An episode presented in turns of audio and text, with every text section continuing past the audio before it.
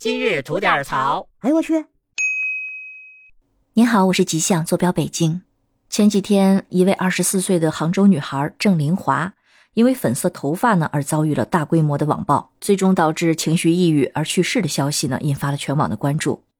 网友们一边谴责令人发指的网暴行为，一边也为年轻生命的逝去而感到惋惜。而在此之前，失踪了一百零六天后，江西十五岁的少年胡鑫宇的遗体在学校后山的一处粮仓里被发现。那我们在痛心花季少年陨落的同时，也不由在思考，为什么现在的青少年越来越不快乐了？那在二零二二年的国民抑郁症蓝皮书里指出啊，我国十八岁以下的抑郁症患者已经占据了患病总人数的百分之三十，而百分之五十的抑郁症患者为在校学生，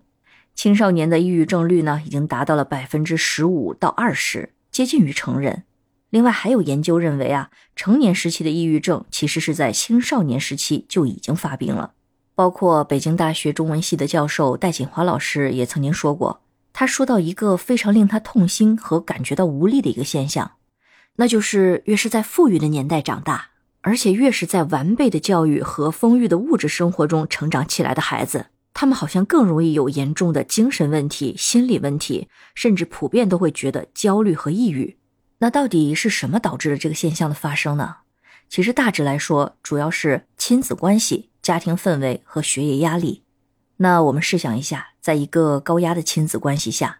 或者是因为有了弟弟妹妹，长期感受不到家庭的关注，再或者是父母因为忙碌等原因不能长期陪伴，或者是孩子一直得不到倾诉的出口，那么心里的负面情绪就会越来越累积。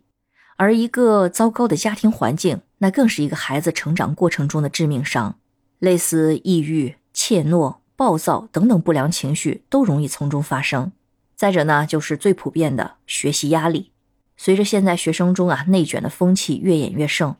无形中呢也给到孩子很大的压力，这也是心理问题越来越低龄化的一个原因。孩子们处于整个社会压力焦虑链条的最底端。那所有成人的焦虑和压力就会层层的传递到孩子身上，学校要出成绩，要提高升学率，那家长就会觉得非常的焦虑，而这个焦虑肯定会到孩子那里，而孩子支撑自己的力量又非常的薄弱，以至于当他们发现自己达不到这个标准，他们就会对自我价值的判断产生崩塌，很容易被否定、被打击。因此啊，青少年的心理健康应该是受到父母和老师更多的重视。现在呢，已经不是把孩子的身体照顾好就已经足以的一个年代了。一旦发现孩子有某些心理问题，千万不要误解孩子。首先要认真的想办法去沟通，进行疏导。如果没有明显改善的话，那一定要求助于专业的医生，绝对不能讳疾忌医。之前呢，有看到过这么一则消息，说是有个孩子小升初感到不适应，成绩一落千丈，但是父母呢，只是奇怪孩子的成绩怎么突然变那么差。却没有重视孩子曾经跟他们说，呃，什么不想上学、想去看病等等的诉求。而他的父母都是国内的顶尖大学毕业的，觉得孩子这个状态呢，就是作厌学、大题小做，以至于这个母亲就算是带孩子就诊之后，没过多久，他就擅自停掉了孩子需要定期服用的抗抑郁的药物，把它变成了维生素片。而这所做的一切呢，无疑是把孩子推向了另一个深渊。等孩子到了初三的时候，已经出现了明显的自杀倾向，